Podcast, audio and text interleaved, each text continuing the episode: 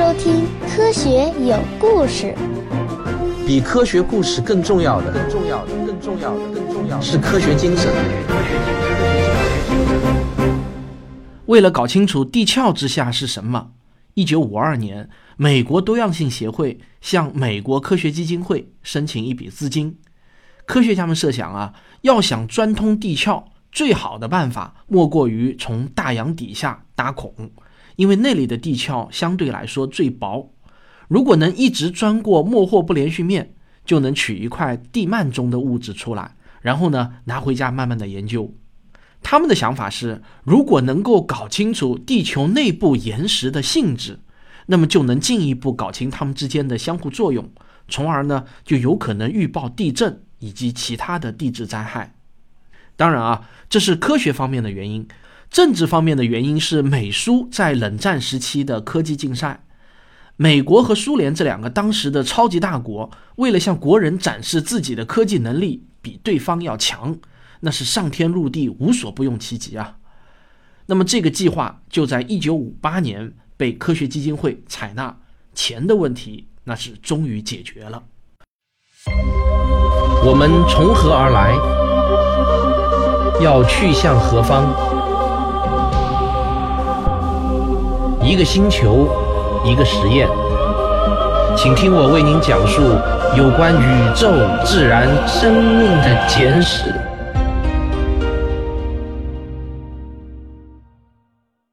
这个计划在当时非常的出名，可谓是家喻户晓。计划的名称呢，也被很自然的称为“莫霍洞”，英文呢就是 “Mohole”，M O H O L E。因为莫霍的英文是 moho，然后加上一个 h l e，那么就一语双关了，就是 Moho，ho 嘛就是动的意思，对吧？这个名字啊非常的棒，但是呢命运却很惨。这个计划是这样设计的：他们计划在墨西哥近海的四千米深的太平洋底下开钻，往下钻个五千米，就可以穿透相对较薄的地壳层。钻头呢是从一艘浮在海面上的船上深入水底的。用一位海洋学家的话来形容这次钻探啊，就像站在帝国大厦的楼顶，用一根意大利面条在纽约的大街上转动。一九六一年三月到四月间，美国人开着钻井船来到了墨西哥瓜德罗普岛附近的海面上，开始了向地心的疯狂钻探。在二十天的时间里面，他们在深深的海底打出了一个一百八十三米的洞。然后就遇到了各种各样的技术难题，再也打不下去了。五千米的目标实现了不到百分之四，就再也没有前进过一米了。莫霍洞计划就变成了没有洞计划，Moho 变成了 No Ho。虽然这个洞啊没有再能往下深入的打，但是钱呢却没有停，越花越多。到了一九六六年，美国国会终于火了，就枪毙了这个计划。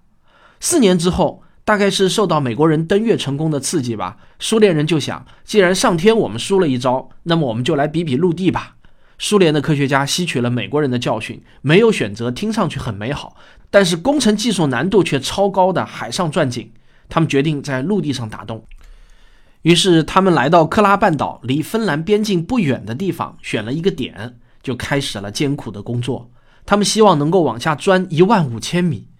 一九七零年四月二十二日。在纪念列宁同志诞辰一百周年的日子里，克拉超深井的钻头隆隆作响，朝着地心钻了进去。但是啊，这项工作比预计的要困难的多得多啊！钻头不是被卡住，就是在提升的过程中掉落。这样的事故啊，还一而再、再而三的发生。但苏联人那真的是非常执着，他们努力了十九年，最终还是因为没钱而放弃了。但是最终钻探的深度也是达到了惊人的一万两千两百六十二米，但是啊，我不得不提醒你，这个深度仅仅是地壳厚度的三分之一，而地壳只不过是占了整个地球厚度的百分之零点三。还是那句话，连苹果皮都还没有戳破呢。所以啊，我们怎敢说自己对地球内部有所了解呢？尽管我们打的这个洞不算深。但由此所发现的一切都让研究人员倍感意外。早先根据地震波的研究，科学家们相信地壳呢，先是四千七百米厚的沉积岩，再下去呢就是两千三百米厚的花岗岩，再下面就是玄武岩。结果啊，沉积岩的厚度要比预期的多了百分之五十，而玄武岩则根本就没有遇到过。另外啊，地底的世界要比任何人预期的还要热，在一万米的深度就达到了一百八十摄氏度，是预计的两倍。最令人吃惊的是，深处的岩层居然啊是浸在水里的，这本被认为是不可能的，因为到现在为止，我们还根本无法直接看到地球的内部，也没有办法取一块样品出来，所以呢，我们只能通过一些其他技术来间接的了解，其中最主要的技术便是分析地震波在穿越地层时的形态，从而推测下面都有一些什么。我们还可以通过一种被称为金伯利岩筒的地质事件来了解地幔。这个名称啊，是得名于首次被发现的地点——南非的金伯利。这种事件也造就了钻石。具体说来呢，就是在地层的深处会发生一种爆炸，然后啊，会有一发岩浆炮弹以超声速冲向地表。这是一种完全随机的地质事件。就在此时此刻，或许一个金伯利岩筒。就在地球的某个地方炸开了，但是我们不知道它在哪里，因为这一事件源自超过两百公里深的地层深处，因此啊，它会带来各种各样的地表附近很罕见的一些物质，比如橄榄岩和橄榄石晶体。此外啊，很偶然的，大约一百个岩筒中呢，就会有一个岩筒带出钻石，这是因为在金伯利岩筒的喷出物中含有大量的碳。但是啊，绝大部分碳都会被气化，或者呢被转换成了石墨。只是在极偶然的情况下，恰好有一团喷出物，而它的冷却的速度呢又恰到好处，于是就会形成钻石。正是这个原因，使得南非成为世界上钻石产量最高的国家。但或许啊，还有更多的地方，只是我们不知道而已。地质学家已经在印第安纳州东部附近发现了一些迹象。表明那个地方可能存在数量不小的岩筒群，并且已经在该地区的不同地点发现了二十克拉甚至更大的钻石，但是具体来源还不清楚。麦克菲认为源头可能深埋在冰川沉积土下面，就像艾奥瓦州的曼森大坑，也有可能啊源头在五大湖底。我们对地球内部的了解啊真的不多，科学家们能达成共识的仅仅是地下世界有四层。首先是一层岩石地壳，然后再是一层炽热又粘稠的地幔，再接着呢，便是一层液态的外核，再接着呢，便是一层液态的外核和一层固态的内核。至于每一层的深度和厚度分别是多少，我们只能知道个很粗略的范围，并没有多大的把握。地表的主要成分是硅酸盐，这种物质比较轻，不足以构成地球的平均密度。所以啊，地球内部必然存在大量更重的物质。我们还知道，为了产生地磁场，在地球内部必然还存在着一层液态的金属带。以上这些观点啊，算是学界普遍接受的。但除此之外的几乎所有东西，比如层与层之间的相互作用啊，各种地质现象的成因啊，以及如何预测各种地质事件等等，那就是众说纷纭了。总的来说呢，未知的东西啊实在是太多太多了。其实呢，即便是关于我们眼皮底下的地壳，也依然有许多激烈的争论。几乎所有的地质学资料都告诉你，地壳的厚度在海底大约是五到十公里，大陆的平原地带呢，则是大约四十公里，而山脉地带则厚达六十五到九十五公里。但是这些普遍规律中也存在着很多令人困惑的变数。比如啊，内华达山脉地区的地壳厚度就只有三十到四十公里，没有人知道这是为什么。那地壳又是何时生成的？怎样生成的呢？这两个问题把地质学家们分成了两个对立的阵营。一派认为地壳是在地球形成的初期突发式的形成的，而另一派则认为地壳是在更晚些时候渐渐的形成的。这两派的对立情绪啊，还相当的强烈。耶鲁大学的阿姆斯特朗在上世纪六十年代提出了一个早期爆发理论。此后啊，他一生都在与他的反对者们斗争。他一九九一年死于癌症。一九九八年《地球》杂志的一篇报道中还讲到了，他在去世前不久，在澳大利亚的一份科学杂志上狠狠地抨击了他的反对者们。他指责那些人是抱着一个神话冥顽不化，而阿姆斯特朗的一个同事说他是含恨而终。好，我们先听个小广告。我的新书《星空的琴弦：天文学史话》已经出版，各大网上书店有售。一本好书放在书架上，影响的是一个家庭，尤其是您的孩子。书香门第的氛围是多少个手机和 Pad 也营造不出来的。这本书将帮助您的孩子从小培养科学精神。地质学家们把地壳以及地幔上部合起来称为岩层。与岩层相接的下一层呢，称为软流层。软呢，就是柔软的软，流动的流。岩层好像是漂浮在软流层之上的，但其实这样的术语表达的并不是完全正确。听上去呢，像是在说软流层啊具有一定的浮力，但这种理解却是错误的。同样的，你如果把软流层的岩石流动理解为普通的液体流动的话，那也是错误的。实际上呢，那里的岩石并不是软乎乎的。如果你取一块出来，它们可能啊与硬硬的沥青很像。网上有一个沥青滴漏实验的视频，用来证明看上去很像是固体的沥青，实际上是液体。大家可以搜索来看一看。我第一次看啊，也觉得挺不可思议的。其实啊，这就是软流层岩石的那种流动方式，它们的流动速度大约只是手表上时针走动速度的。万分之一。科学家们还发现，地球上的板块在水平移动的同时，其实呢还伴随着上下的运动，也就是岩石它是会升降的。这种搅拌式的过程被称为对流，它是由那位古怪的伦福德伯爵在十八世纪末首次推断出来的。六十年之后，一位叫做费希尔的英国牧师很有先见性的提出，地球内部很可能是液态的。物质啊，可以在里面流动，这种观点要等上很久很久才开始获得支持。地质学家们大约是在一九七零年前后才开始发现地底的这种混乱，于是呢，就产生了一些可以理解的惊慌。沃格尔在《赤裸地球：新地质学》这本书中就写道：“这就好像说，科学家们用了几十年的时间，发现大气分为对流层、平流层等等。”但竟然是在突然之间发现了风这种东西，地球内部的这种对流运动到底能到达多深的程度？长期以来一直是一个争论不休的课题。一些人认为它始于地底六百五十公里的深度，而另一些人则认为这个深度起码要超过三千公里。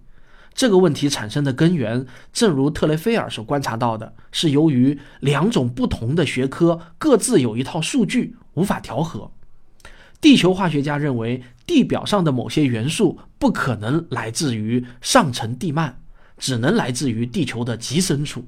所以说啊，上下层的地幔物质至少曾经偶然融合过。但地震学家却坚持说，这种观点证据不足。现在我们基本能确定的是，在向地球中心前进的过程中，我们会在某个不太确定的点离开软流层，而进入纯地幔。地幔呢，占整个地球体积的百分之八十五，质量占了百分之六十五，但似乎啊，它却不怎么吸引人们的注意力。很大程度上是因为对于科学家和普通民众来说，地心和地壳显然是更有意思一些，因为地心产生了地磁场，而地壳呢，则产生了地震。我们现在已经知道，大约在一百五十公里之前，地幔的主要成分都是橄榄石。但这之后一直到两千六百五十公里深的地方却不太清楚。根据《自然》杂志上的一篇文章说的，再深下去似乎就不是橄榄石了。除此之外啊，我们啥也不知道了。我想呢，这也是为什么《地心游记》这部凡尔纳的科幻小说能写得那么引人入胜的道理。在地幔之下是两层地核，固态的内核和液态的外核。我们对他们的了解当然是通过间接的方式，但科学家们还是能够做出一些合理的假设，比如啊，地球中心的压力非常大，约为地表的三百万倍，这种压力呢，足以把任何一种岩石都压成固态的。再比如啊，根据地质史的线索，可以得知地球内核非常善于保存热量。尽管有一些猜测的成分，但据认为，在过去的四十亿年中，内核的温度仅仅下降了一百一十摄氏度。我们无法准确的知道地核的温度，估计是在四千多度到七千多度之间，相当于啊太阳表面的温度。关于外核呢，人们则普遍同意它必须是液态的，而且啊成分应该是金属铁和镍，因为只有这样的构造才能产生地磁场。那是在一九四九年由剑桥大学的布拉德首次提出的理论。他认为地核的液态部分在以某种形式转动。就像是一台电动机，从而产生了磁场。学过中学物理就知道，当电流环形流动的时候，就能产生磁场。那么在这种假设中，地球内部对流的液体就扮演了导线中电流的角色。至于具体的工作机制，我们其实并不十分清楚，但却可以肯定，这与地核的转动以及地核的液体形态有关系。那些没有液态核的天体。例如月球和火星就没有磁场。除了这些最最基本的概念外，我们对地核也就一无所知了。科学家们还发现，地磁场的强度会不断的发生变化。恐龙时代的地磁强度大约是现在的三点一倍。科学家们还发现，地磁场的极性啊还会定期发生逆转。平均来说，这个间隔周期是五十万年左右。但这个平均值存在极大的不确定性。有时几百万年也不逆转一次，最长的一次呢是三千七百万年，而有时候啊仅仅二十万年就逆转一次。最近的一次逆转发生在七十八万年以前，在过去的一亿年中，大约总共发生了两百次。至于到底是什么原因，我们还搞不清楚。这也被称为地质科学中最大的未解之谜。而且啊，磁极的位置也不是固定的，每年都会移动数公里。磁北极目前约以平均每年四十公里的速度向地理北极接近。两个磁极的移动彼此之间呢还是独立的，而两个磁极也不会正好的在地球球体的两端。这也就是说啊，磁轴不会通过地球的正中心。目前呢，磁南极到地理南极的距离比磁北极到地理北极的距离要远一些。我们现在很可能正处在一次地磁逆转的过程中，在过去的一个世纪中，地球的磁场强度有可能减弱了百分之六，这对我们来说可不是一个好消息。地磁场除了让指南针指向正确的方向，它对人类的生存也起着至关重要的作用。因为太空中充满了危险的宇宙射线，如果缺少了地球磁场的保护，宇宙射线就会洞穿我们的身体。将我们的 DNA 轰成毫无意义的碎片，在地磁场的保护下，宇宙射线被阻挡在了地表之外，并在近地空间中形成了两个特殊的区域。这个呢，被叫做范艾伦辐射带。来自宇宙的粒子与它们相互作用，就在地球的外层大气中形成了绚烂的、美丽的光幕，这就是著名的极光。总的来说呢，我们对地球的内部真的是知之甚少，很大一部分原因在于我们一直以来就没有下功夫去把地球内部和外部所发生的事情结合起来考虑。按照沃格尔的说法，地质学家和地球物理学家很少会在一起开会，并就同一个课题一起合作。每当有大的地质运动发生的时候，就体现出我们对地球内部运动的无知了。因为我们总是会犯下严重的错误，对此最好的一个例子就是1980年华盛顿州的圣海伦斯火山喷发。当时美国本土的48个州有超过65年没有发生过一起火山喷发事件，因此呢，所有被政府征召过来观测预报圣海伦斯火山的专家们都只见过夏威夷的火山活动。结果证明啊，这两种火山根本就不是一回事儿。圣海伦斯火山是从三月二十日开始发出不祥的隆隆声，在一周之内，它就开始喷出岩浆。尽管量不是很大，但每天多达一百多次，还伴随着持续的地震活动。人们都撤离到了十三公里之外被认为是安全的区域。随着火山活动的增强，圣海伦斯开始吸引全世界大胆的游客的目光。报纸呢甚至每天都报道最佳的观景位置，不断的有电视记者乘着直升机飞抵山顶，甚至还有人在爬山。甚至有一天啊，绕着山顶盘旋的直升机和小型飞行器的总数竟然呢超过了七十架。但是时间一天天过去，火山的隆隆声并没有持续发展出更多戏剧性的变化，人们变得越来越不耐烦了，普遍认为这座火山大概不会再有大的喷发了。谁知道到了四月十九日，山的北侧明显的鼓了出来。这个时候，居然没有一个处在领导位置的人意识到这是火山爆发的一个强烈信号。专家们依据他们对夏威夷的火山活动的经验，认为火山不可能从侧面喷发出来。只有一个人相信，马上就要有大事发生了。他就是塔科马社区大学的地质学教授海德。他指出，圣海伦斯火山不像那些夏威夷的火山一样都有一个火山口。因此啊，寄居在它内部的压力很可能会以一种戏剧性的方式释放出来，很有可能啊是灾难性的。但是海德却并不是官方的专家团成员，他的声音并没有引起多少注意。后来发生的事情我们都知道了。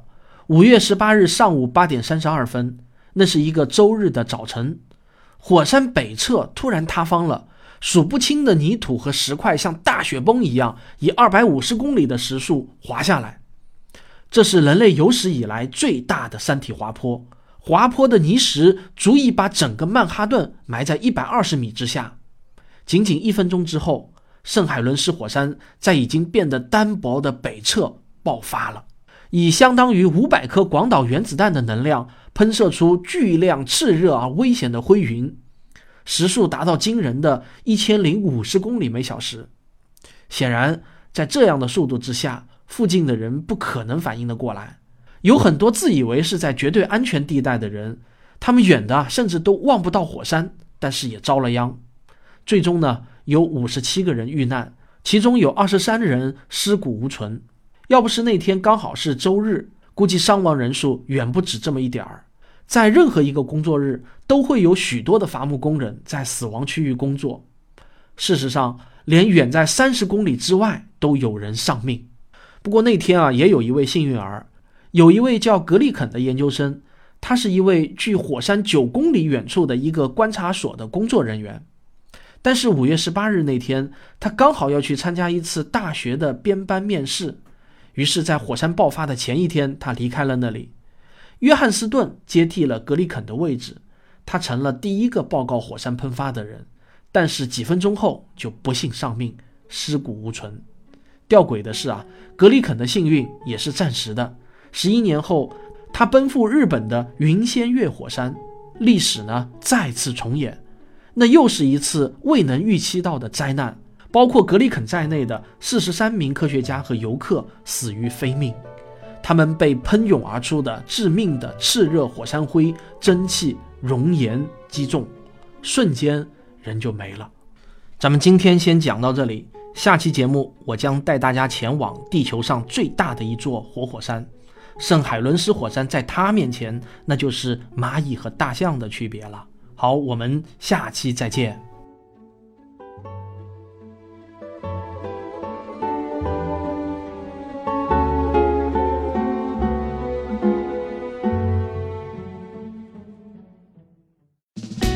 我是刘敬正，我是汪杰，我是吴黎明，我是王木头，我是旭东，我是卓老板，我们是科学声音。